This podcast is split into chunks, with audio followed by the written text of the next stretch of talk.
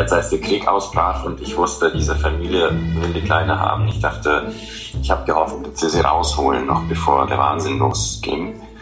Hat nicht geklappt und dann war für mich klar, ich muss dahin und ich muss einfach mit deren Augen versuchen, diesen Wahnsinn zu verfolgen. Wie haben Sie das gemacht? Ein Podcast von Reportagen FM und der Reportageschule.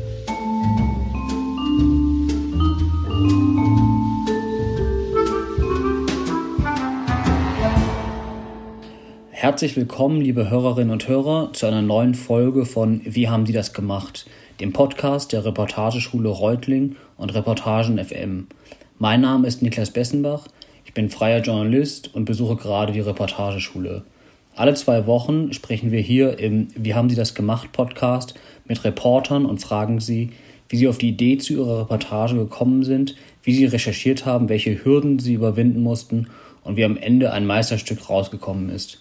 Ich freue mich riesig, heute mit dir, Timo Fein-Neschitow, über deine Reportage zu sprechen, die unter dem Titel Wir haben Bridget versprochen, dass wir sie holen, am 1. April im Spiegel erschienen ist. Herzlich willkommen, schön, dass du hier bist. Hallo, grüß dich. Danke für die Einladung. Ähm, als ich das erste Mal vor fünf Jahren eine Reportage von dir gelesen habe, da warst du noch Reporter bei der SZ für die Seite 3, da war ich so begeistert, dass ich dir sofort eine E-Mail geschrieben habe und äh, dich gefragt habe, ob du mir einen Tipp geben kannst für eine Reportage, die ich über Stadttauben geschrieben habe. Ähm, ich erinnere mich an die Stadttauben. Ich dachte mir, wer, wer schafft, wie du äh, Leser so in den Bann zu ziehen, der kann vielleicht auch gute Tipps geben, wie das klappt. Und du hast, glaube ich, so am nächsten Tag sofort geantwortet und als erste Lektion erteilt, dass wir Reporter niemals Sagen schreiben, wenn jemand spricht, sondern äh, und, und, niemals so murmeln, lachen oder äußern schreiben, sondern immer Sagen Habe ich schreiben. Das gesagt? Oh mein Gott. und hast mir äh, eine coole, äh, eine, eine viel einleuchtendere Struktur vorgeschlagen für den Text und es ist am Ende dann noch eigentlich ganz schöner kleiner Text geworden. Genau, heute reden wir über deine Reportage über Bridget. Willst du einmal erzählen, mm, um was es in dem Text eigentlich geht? Es geht um ein ähm, Mädchen, das von einer Leihmutter in der Ukraine ausgetragen wurde und die biologischen Eltern oder das Ehepaar, das sich das Kind gewünscht hat und es sozusagen bestellt hat bei dieser Agentur in Kiew. Ähm, diese Leute aus Amerika haben das Kind dann abgelehnt, nachdem es in der 25. Schwangerschaftswoche auf die Welt kam. Es, war, es waren Zwillinge, der Bruder hat die Geburt nicht überlebt und die Kleine hat überlebt. Aber es war erstmal nicht klar, ob sie überhaupt leben wird. Und es war sehr klar, dass sie, dass sie neurologische Spätfolgen haben wird, also ihr Leben lang. Es hieß, sie wird nicht essen können, selbstständig, sie wird nicht laufen können, sie wird taub sein, sie wird blind sein. Und dann haben diese Amerikaner gesagt, wir wollen sie nicht. Und ähm, haben sich dann bei der gleichen Agentur, sie heißt Biotech.com, das ist die größte Leihmutterschaftsagentur auf dem Markt. Sie haben sich andere Zwillinge bestellt und die sind auch gesund auf die Welt gekommen und Jetzt sind sozusagen glückliche Eltern. Und als ich die Geschichte anrecherchiert habe, sollte das eine Geschichte über ähm, Leihmutterschaft werden, über diese Industrie, über die Ukraine als ähm, das Land, das dabei war vor dem Krieg, zum größten Markt weltweit zu werden, was Leihmutterschaft angeht.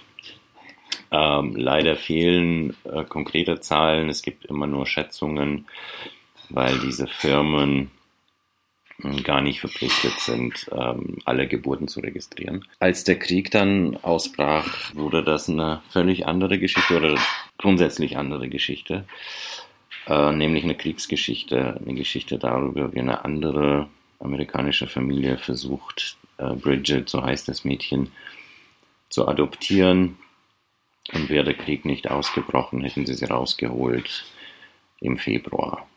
Ähm, du hast gerade schon mal äh, dieses US-Paar angesprochen, äh, das Bridget geordert hat über die Leihfirma, über die Leihmutterfirma. We weißt du ein bisschen mehr noch, warum sie äh, Bridget nicht haben wollten? Lag es schlicht daran, dass Bridget so krank war?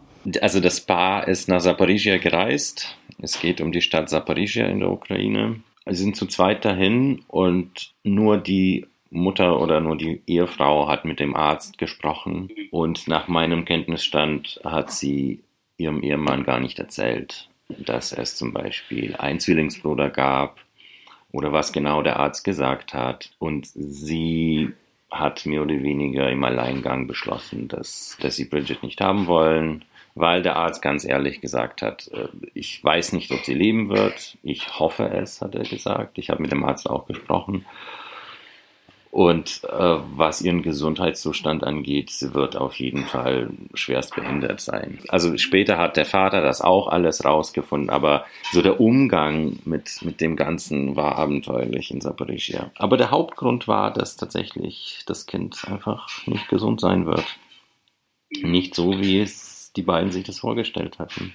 Einige Jahre nach der Geburt von Bridget ähm, erfährt dann eine Familie oder besser gesagt ähm, die Eltern von ähm, vier Kindern. Ich lese mal ganz kurz die Passage vor aus seiner Reportage, wo die, wo du die diese Familie einführst. Die Familie Graves lebt in einem einstöckigen Haus auf einem Hügel. Philip Graves, ein 49 Jahre alter Mann mit grauem Bikerbart, predigt an der First Baptist Church von Brunswick. Seine Gemeinde ist klein, deswegen betreibt Father Phil nebenbei eine Firma für Webdesign. Er sagt, er liebe Amerika. Die Quintessenz von Amerika, sagt er, seien die Uncrustables, die verpackten Sandwiches mit Erdnussbutter und Marmelade, bei denen die Brotkruste bereits abgeschnitten ist. Zitat, du gehst in einen Supermarkt und jemand hat für dich bereits die Kruste abgeschnitten. This is America. Und dann schreibst du noch über die Frau von ihm, seine Frau Christy, sieben Jahre jünger und drei Zentimeter größer, lernte ihn vor 21 Jahren in der Kirche kennen. Sie arbeitet als Atemtherapeutin in John Hopkins Krankenhaus in Baltimore, anderthalb Autostunden von Brunswick entfernt. Christy Graves spricht wenig und lächelt ihrem Mann jedes Mal an, wenn er seine Witze erzählt. Und dann äh, schreibst du noch einen kleinen Witz von ihm auf. Warum kann ein Tyrannosauro Rex keine Liegestütze machen, weil er tot ist? Was treibt diese Familie an oder vor allem, was treibt diese Eltern an? Das ist ein, eine gläubige Familie. Sie haben schon ein Kind aus Armenien adoptiert, das in Nagorno-Karabach zur Welt kam und dort äh, nicht überlebt hätte, weil das Mädchen sehr komplizierte OPs gebraucht hat. Und die haben sie in Amerika gemacht. Und deswegen äh, lebt das Kind heute noch und ist fröhlich und schlau und wird bald eingeschult oder mhm. geht schon zur Schule. Ähm, genau, aber es wird nie, das Mädchen wird nie laufen, wird ihr Leben im Rollstuhl verbringen und die Graves, die wussten das von Anfang an dass das dem so sein wird. Aber sie sagen, wir tun, wir tun damit etwas Gutes und das ist Gott gewollt. Und die Seite auf Facebook, die sie eingerichtet haben, die sind nicht reich und haben Spenden gesammelt für dieses Adoptionsverfahren. Sie heißt Adoption is Redemption, also Adoption ist Erlösung. Und der Gedanke dahinter ist quasi nicht nur das Mädchen soll erlöst werden aus diesem, aus diesem Alltag, sondern auch du lieber Facebook-Nutzer. Und es war einer der ersten Sätze, die, die Phil mir gesagt hat, als wir über Bridget sprachen. Er hat gesagt, God put her in our heart. Also mm. Gott hat Bridget in unser Herz gelegt. Mm. Ähm, sie haben ansonsten drei leibliche Kinder äh, und hätten sozusagen noch weitermachen können mit eigenen Kindern. Mhm. Haben dann irgendwann entschieden, wir wir adoptieren lieber. Es könnte sein, dass sie noch ein weiteres Kind adoptieren.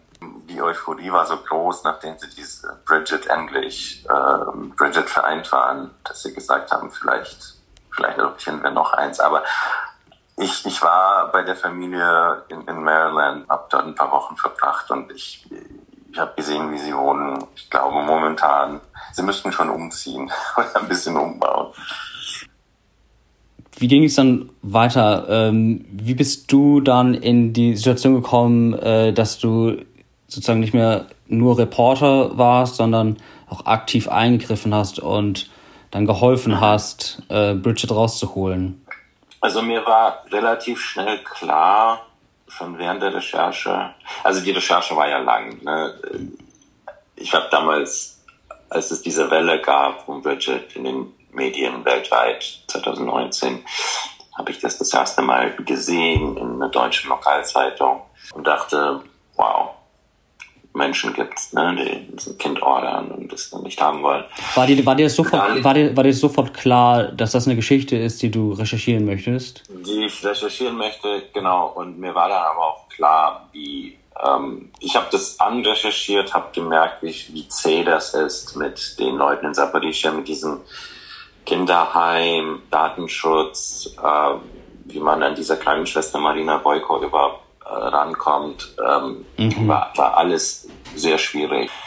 Und dann bin ich dahin im März 2020, genau, es war kurz nach Ausbruch des, der Pandemie, noch ungeimpft, in die Ukraine, schön Zug fahren.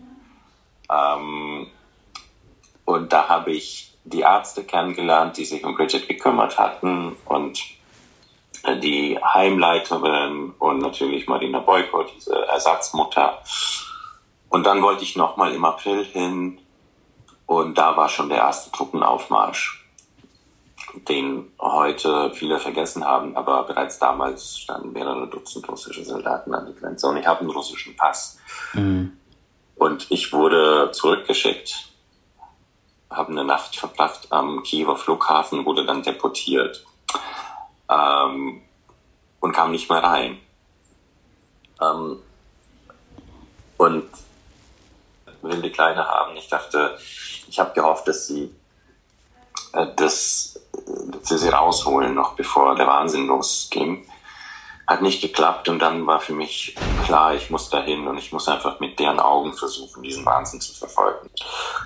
Ähm, und dann wollten wir aber nicht mit der Veröffentlichung warten, bis es ein Happy End gab oder eben kein Happy End, weil das war auch der Wunsch der Familie, wir wollten Öffentlichkeit erzeugen, so eine Welle machen und weil, weil es diese bürokratische, diese absurden bürokratischen Hürden gab, dass ein Kind, es wurden ja etliche Kinderheime evakuiert, Kinder wurden rausgebracht aus der Ukraine nach Deutschland, nach Israel, äh, in die baltischen Staaten.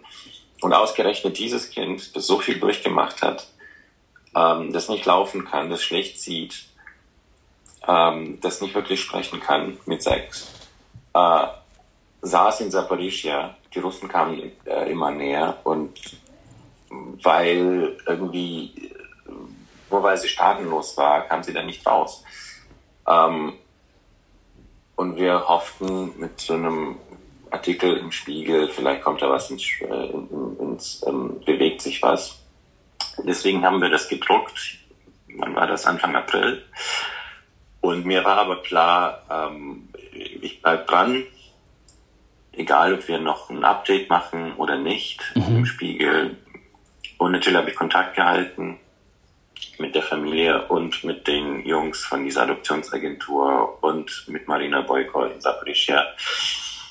Und irgendwann war ich, ähm, hat mich Phil einfach immer wieder gefragt, äh, was können wir noch machen und hast du noch Kontakte und kannst du Marina bitte das ausrichten und das übersetzen. Und ich war dann sozusagen in diese Vorbereitungen einfach ganz eng eingebunden und habe dann selber vorgeschlagen, passt auf, die waren noch nie in Europa, sie kennen sich nicht aus in Polen.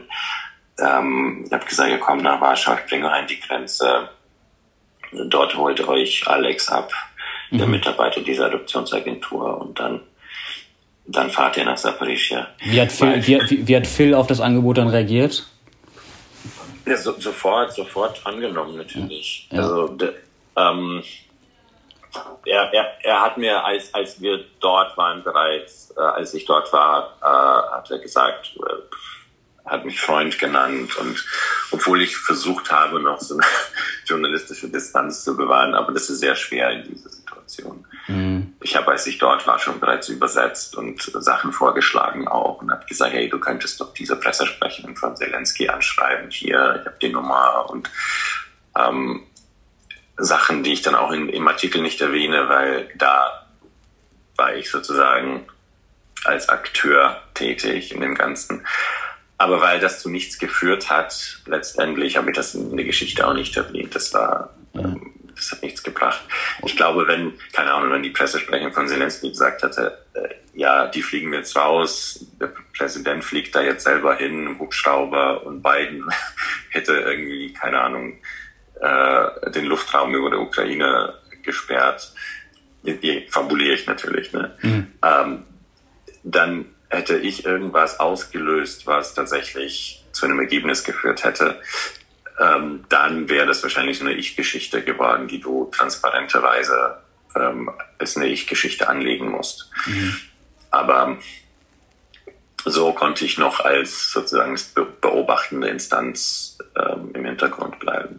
Ich brachte sie zur Grenze, habe dann an der Grenze abgewartet. Dann hieß es, sie nehmen lieber den Bus, weil der Grenzübergang etwas abenteuerlich war. Ich habe darüber einen, einen, Artikel geschrieben für Spiegel Online, wie das alles abgelaufen ist. Den wiederum aus der Ich-Perspektive ganz transparent. Ja. Ähm, und dieses Happy End beschrieben, wie, wie die Familie diese absurde Forderung erfüllt von, vom Richter und nach Zaporizhia fährt. Sind irgendwie drei Tage unterwegs kommen da völlig geschlaucht an, nur damit der Richter die Hand schütteln kann, sagen kann, in einer halben Stunde irgendwie, ja, ist klar, hier die Adoptionsurkunde, uh, Safe Journey Home sozusagen. Mhm. Und die so, ja, okay. Wahnsinn. Und, und fahren dann zurück und sammeln Bridget ein, die bereits äh, Mitte April ähm, evakuiert worden war mit einem Sonderzug der Ärzte ohne Grenzen und in einer Unterkunft lebte in der Nähe von Lviv in der Westukraine, nicht weit von Polen.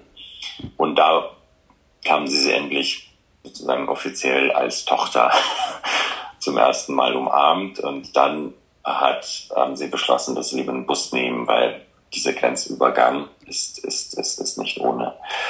Und dann habe ich sie in Warschau ähm, in Empfang genommen am Busbahnhof und habe dann noch mehrere Tage mit ihnen verbracht. Und es gab einen Arzttermin beim Botschaftsarzt und man musste ein Hotel organisieren und irgendwie Transportmöglichkeiten. Und kannst du vielleicht noch einmal so ein bisschen beschreiben, wie es dann für dich war, Bridget das erste Mal zu sehen, so in echt? Du kannst sie, kannst sie ja vorher nur aus, von Bildern toll. und war toll. Ja, ja, genau, genau. Als ich im März 2020 dort war, war bereits ein Termin eingeplant, sozusagen mit der Heimleitung abgesprochen, dass ich da, dass ich sie besuche mit Marina zusammen. Und dann ist das daran gescheitert, dass sie krank war.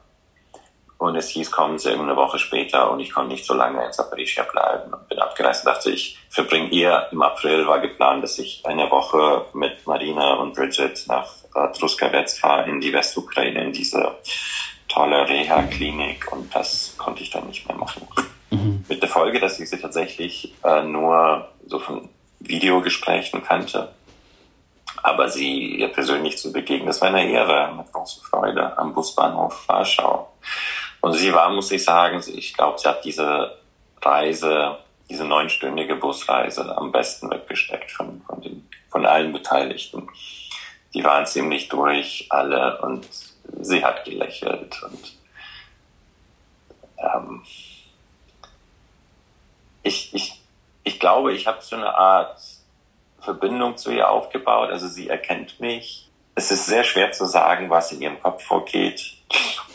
Sie kennt meinen Namen, sie spricht mich an, sie macht mich nach, wenn ich mein Bart kratze und so, so, so solche Sachen. Ja, Wahnsinn. Und gab es denn auch so für dich so einen Moment, den du erinnerst, so in der Recherche, wo du irgendwie so verzweifelt warst oder tief traurig, dass du weinen musstest, weil es sich so, weil es dir so nahe ging, was da gerade passiert mit Bridget? Nicht in Maryland, aber jetzt in Warschau, ja. Da musste ich, da hat sogar Phil gesagt, ey, alles gut. Der hat mich quasi, also als ich einfach Marina, sie saß da auf dieser, auf dieser Bank vor dem Hotel und sie haben sie ein Hotel äh, ausgesucht in der Nähe vom, vom Flughafen. Und da startete ein Flugzeug und sie zuckte zusammen, mhm. weil sie, sie ist nie geflogen in ihrem Leben und sie verbindet jetzt mit Flugzeugen vor allem Krieg mhm. äh, und Luftalarm und das. Und, und sie saß da und hat, hat geweint und weil sie weiß, sie muss jetzt zurück nach Zaporizhia. Sie wird Bridget bald, so bald nicht mehr sehen. Und sie hat mir auch erzählt, irgendwie, ich habe Angst, dass sie irgendwann die Verbindung zu mir unterbrechen, dass es einfach zu äh, umständlich ist, ständig auf Google Translate zu kommunizieren und wozu braucht Bridget überhaupt Russisch? Und und die Graves haben mir wiederum immer wieder gesagt, sag ihr bitte, äh, wir wollen sie in Bridgets Leben haben, wir werden es ihr nicht verzeihen, wenn sie jetzt quasi, wenn sie verschwindet aus Bridgets Leben. Ähm, ja, und dann hat Phil auf Google Translate in seinem Handy geschrieben, du wirst ihr das Brautkleid aufsuchen, hat ihr das gezeigt und hat sie gelacht. Und ja, das sind schon so bewegende Momente, das nimmt einen mit. Ja, das ist der letzte Satz in deiner äh, Reportage. Ähm, einer, wo man ziemlich Gänsehaut kriegt, finde ich. Ähm, ziemlich berührend, wenn sie das von, der, von dem Update-Stück, genau. genau. Ja. Ähm, gab's von gab, gab es äh, journalistische Bedenken so ähm, von Kolleginnen und Kollegen beim Spiegel ähm, darüber, dass du so die Reporterposition so verlassen hast, gerade jetzt auch bei dem zweiten Text, von dem du jetzt auch schon ein bisschen erzählt hast, wo du dann erzählst, wie du Bridget rausholst? Nee, überhaupt nicht. Nee, also, gar nicht. Okay. Äh, das ist, das, das nennen wir mal Spiegel-Nachbetreuung. Äh, meine Ressortleiterin Özlem Gesa und ich haben ähm, einen Text gemacht zu zum Jahrestag des Attentats von Hanau. Die Hanau-Protokolle nicht? Die Hanau-Protokolle, genau. Und also wir haben monatelang diese Familien begleitet und in ihr Leben reingeguckt und mit ihnen geweint und, und gelacht. Und da kannst du nicht einfach sagen, okay, Text ist erschienen, tschüss. Mhm. Und wir haben Kontakt gehalten und sie viel mehr als ich und sie ist da etliche Male hingefahren und hat einfach Zeit verbracht mit diesen Familien. Und hier ist mir klar, ist, ich, ich weiß nicht, wie eng eine Freundschaft auf dieser Entfernung sein kann. Und aber ich, ich, ich, ich weiß, wenn ich jetzt in die USA fliege dann, und irgendwo in der Nähe bin, nach Washington fliege, dann mache ich, ein, ähm, dann, dann, dann, dann fahre ich dahin. und, und trinken Kaffee mit denen und spielen mit Bridget natürlich. Beim zweiten Text rein journalistisch, ähm, ich habe von Anfang an gesagt, ich, ich, ich schreibe das ganz offen, dass ich sie abhole und zu Benzo bringe. Es ist halt eine eigene Gattung Text, glaube ich. Und äh, wenn man offen damit umgeht, ist das überhaupt nicht verwerflich. Ja. Deswegen gab es keine Bedenken in der Redaktion mehr. Du du zitierst in der Reportage so Chats zwischen, ähm, zwischen Phil und Marina. Ähm, die werden dann auch so, zumindest wenn man es digital liest, so, so grafisch dargestellt, als sei es halt irgendwie so ein Messenger. Ähm. Hast du Phil einfach so gefragt, ob du, ob er dir, ähm, keine Ahnung, Screenshots sendet von, von den Chats oder wie bist du da an diese Daten gekommen? der hat mir einfach gesagt, ich, ich würde gerne nachverfolgen, wie ähm, deine Kommunikation mit Marina verlaufen ist von Anfang an. Da hat er gesagt, kein Problem, hier mein Handy, kannst dir das alles angucken. Habe einfach Sachen selber weitergeleitet an mein Handy. Äh, und das war dann auch hilfreich bei der Erzählstruktur, dass man das als, als so ein O-Ton-Element immer wieder einbauen kann. Mhm und es nicht umschreibt mit seinen eigenen Worten. Ist es für dich so ein, so ein typischer Rechercheschritt, dass du dann da die, äh, die, dass du die Protagonisten fragst, ob sie Filme auf dem Handy haben oder ob du Chats sehen kannst, die für dich relevant sind? Auf jeden Fall. Ich glaube, also jetzt ist mittlerweile jeder auf irgendeinem Messenger unterwegs und wenn man Geschichten schreibt, die größtenteils Rekonstruktionen sind oder eine Mischform sind. Du erlebst natürlich Sachen mit den Leuten, aber du blickst in deren Vergangenheit. Und natürlich können, können sie dir Sachen erzählen. Aber erstens täuscht das Gedächtnis ganz oft uns alle. Und zweitens ist das einfach einfach besser, du kennst alles, was abgelaufen ist an, an, an Kommunikation zwischen A und B, damit du Nachfolgefragen stellen kannst. Da tauchen Details auf, wo du sagst, aha, aha, so war das, okay, mhm. erzähl mal das noch ausführlicher. Ähm, Sachen, die die Menschen dir von sich vielleicht nicht erzählen würden, weil sie das gar nicht für wichtig halten, weil sie nicht irgendwie das Gesamtbild sehen, ähm, die du sie, das du siehst. Und ich habe ja Sachen, ähm, gewusst über die Leihmutter zum Beispiel, die Phil überhaupt nicht wusste, oder über Marina oder über Bridgets Alltag in Zaporizhia. Ähm, dieser ganze Kontakt zwischen Leihmutter und den Adoptiveltern, ne, das ist auf meinem Mist gewachsen. Ähm, und das, damit gehe ich dann auch transparent um im, im, im ersten Text, ne, wo ich sage, Spiegel stellt den Kontakt her zwischen Leihmutter und wir hatten gerade hier einen Kurs an der Schule bei Roland Schulz vom SZ-Magazin und der hat uns gesagt, äh, dass er auf Recherche eigentlich alles fotografiert mit seinem Handy, ähm, um ja. nachher das gut auch ähm, in Erinnerung, oder weil die Erinnerung ihn halt manchmal verlässt oder uns alle, äh, dass er das dann sozusagen halt äh, wasserdicht hat. Machst du das auch? Also meinst du so Räume und Menschen? Ja. Genau, ja. Mach ich auch. Aber ich mache auch ähm, so Screenshots von, von Chats und ähm, also wenn ich mir, also du kannst dir nicht immer Sachen einfach von von einem fremden Handy einfach selber weiterleiten. Ja. Dann sage ich halt, oder manchmal zeigen dir Menschen nicht den ganzen Chatverlauf, sondern nur gewisse Sachen und dann machst du einen Screenshot davon. Ja, verstehe. Das ist auch gut, also als Erinnerungsstütze klar, ähm, das spart Zeit, du musst dir nicht alles notieren. Und drittens ist es gut für die Dokumentation einfach, dass doch Kollegen wissen, aha, okay, okay es gab diesen Chat tatsächlich. Mhm.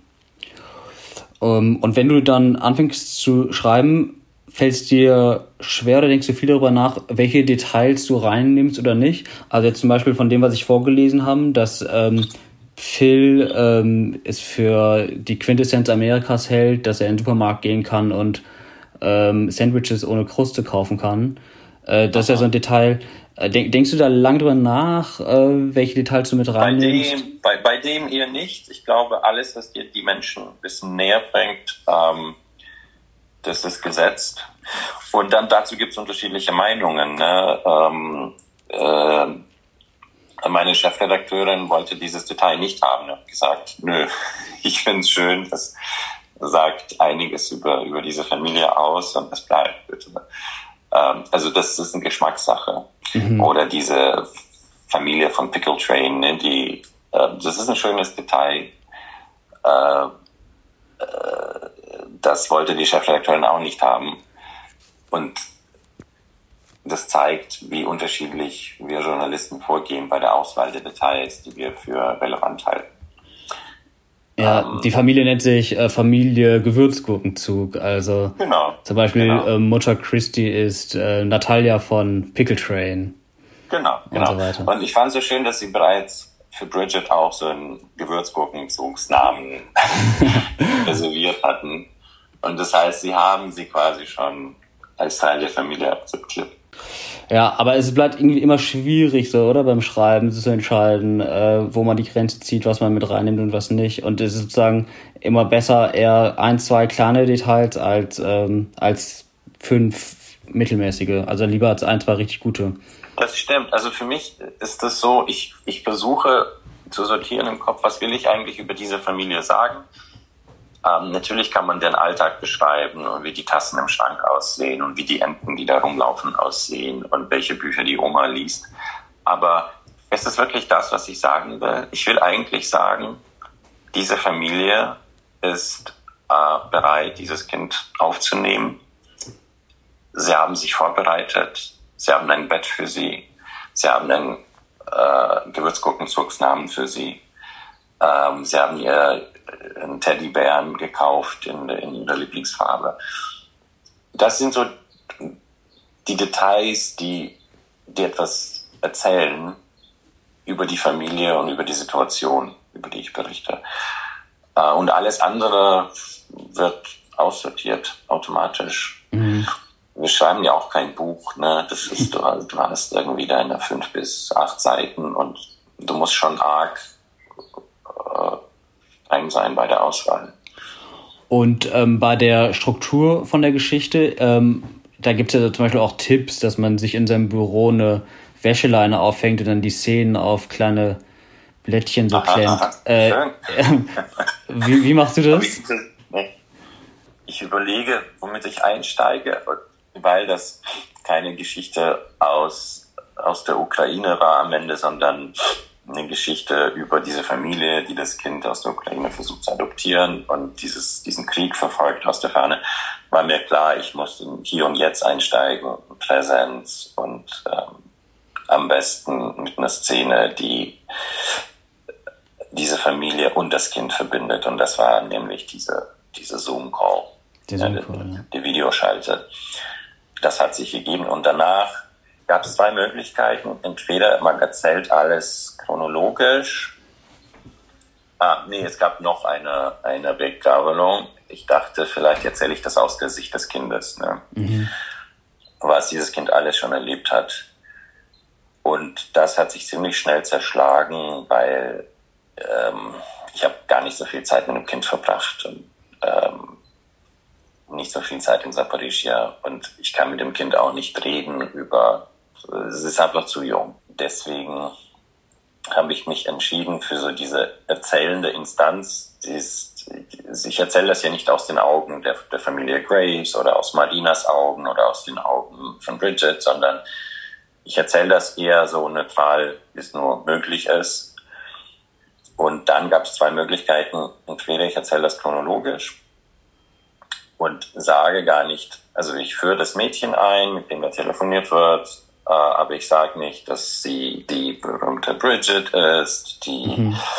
abgelehnt wurde, die durch die Medien gegangen ist, die ganze Leihmutterschaftsgeschichte, sondern ich erzähle das ganz leise ähm, und beginne vielleicht sogar mit, keine Ahnung, ähm, so wenn man mit Bridgets Entstehung beginnt, dann beginnt man ja irgendwann bei diesen verrückten Abends, die sie dann abgelehnt haben. Ne? Mhm wie die sich zusammengefunden haben, was sie sich dabei gedacht haben.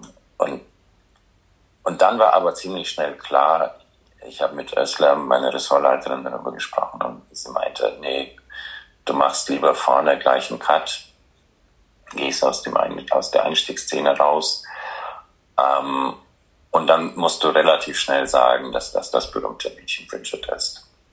Und alles andere hat sich dann dieser Struktur unterordnet eigentlich. Mhm dann, dann ich, ich habe keine Wäscheleine, schon gar nicht in einem amerikanischen Motel. ich habe, was ich gemacht habe, ich habe so Masse geschrieben, also alles aufgeschrieben, was ich für relevant hielt und so die Szenen, die ich schön fand, die ich in Maryland erlebt habe und dann Sachen aus der Vergangenheit. Ich habe nochmal die Bände abgehört von, von meiner Reise nach Kiew äh, mit dem Chef dieser Leihmutterschaftsagentur und mit den Ärzten und mit Marina. Mhm.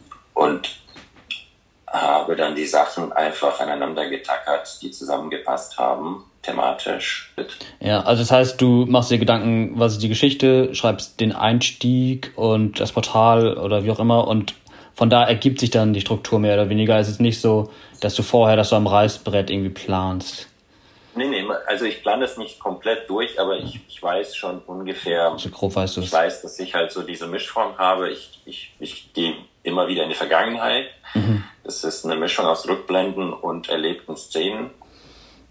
Und beides muss für irgendwas stehen und am besten noch zueinander passen vom Übergang her. Äh, und wenn, wenn man die Übergänge einigermaßen im Kopf hat, beziehungsweise im Computer, ähm, wenn diese Blöcke und Bausteine zueinander passen, dann erst fange ich an, irgendwie ähm, mit der Sprache mhm. also zu schleifen und es wirklich durchzuschreiben, die richtigen Details auszusuchen. Aber anders geht's gar nicht bei dem, bei der, bei der Masse an, an Infos. Und genau.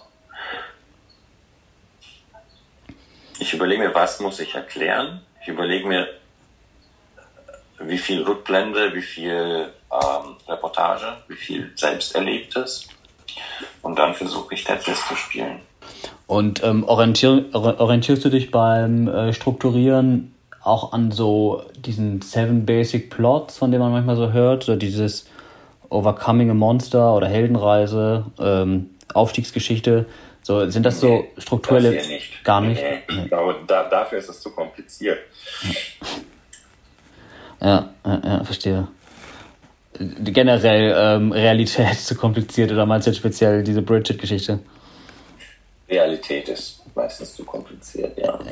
ja. Ich glaube, man kann, man kann das, diese Prinzipien teilweise anwenden, aber wenn du deinen ganzen Text als David gegen Goliath denkst, dann ist es meistens, liest sich das genauso. Mhm, ja, verstehe. Das ist total erwartbar jetzt dann am Ende. Ich würde vielleicht noch einmal gerne wissen, so, ähm, so warum wir noch über warum wir Reportagen schreiben so und ähm, was was sozusagen so die Vorteile davon sind auch so weil man halt jetzt auch viel auf Netflix einfach Dokus schauen kann ja und so weiter. Ich glaube es gibt nicht die Reportage also ich habe seit langem keine Reportagen mehr gelesen auch keine geschrieben die einfach so diese klassische Reportagen sind im Sinne von Reporter erlebt etwas unreportiert, sondern das ist meistens eine Mischform aus Rückblenden, Erklärpassagen, äh, essayistischen Gedanken und eben erlebten Szenen, weil du kannst sehr selten eine Geschichte wirklich nah erleben von bis. Ne? Du bist immer nur bei Teilen der, der, des, des Geschehens dabei. Mhm. Wenn du natürlich sagst, ich beschreibe eine OP Ne? Und du bist im OP-Saal bei der ersten, keine Ahnung, Herztransplantation nach der und der Methode. Dann ist es eine klassische Reportage mit Glaube, das ist das Geiste, was es gibt. Weil du musst dir keine Gedanken über Struktur machen. Im Zweifelsfall erzählst du das einfach chronologisch, so wie der Chirurg das erlebt. Und das ist dann genauso spannend. Bridget, ne, Beispiel. Ich, ich erfahre von ihr aus einer deutschen Zeitung im Jahr 2019 und da ist das Kind schon drei Jahre alt. Ne? Ich war nicht bei der Geburt mhm. dabei, ich war nicht dabei, als sie gezeugt wurde, ich war nicht mit der Leihmutter unterwegs. Und ich muss mir überlegen, welche Erzählformen finde ich für diese Rückblenden, für die Teile der Geschichte, äh, bei denen ich nicht dabei bin. Und da bin ich ein großer Fan von äh, dokumentarischen Sachen. Also wenn es eine Krankenakte gibt. Ne? Deswegen habe ich mir sehr viel Mühe gegeben, diese Krankenakte klar zu machen für Widget, die normalerweise nicht einsehbar ist, weil Datenschutz. Und was würdest du sagen, ist der Vorteil von der Reportage im Vergleich zu anderen Erzählformen, wie zum Beispiel Podcast oder Dokumentarfilm? Ich glaube, das ist einfach, es gibt, es gibt Leute, die, die, die hören lieber Podcasts oder gucken sich eine Netflix-Serie an. Netflix ist ja eine Fiktion. Das man, also natürlich gibt es auch Dokus auf Netflix. Ich glaube, am Ende ist es Geschmackssache. Du kannst Bridgets Geschichte fürs Fernsehen erzählen und wahrscheinlich wird es noch stärker sein. Vielleicht aber nicht, weil Menschen vor der Kamera sich anders benehmen oft und das dann viel gestellter ist. Mhm.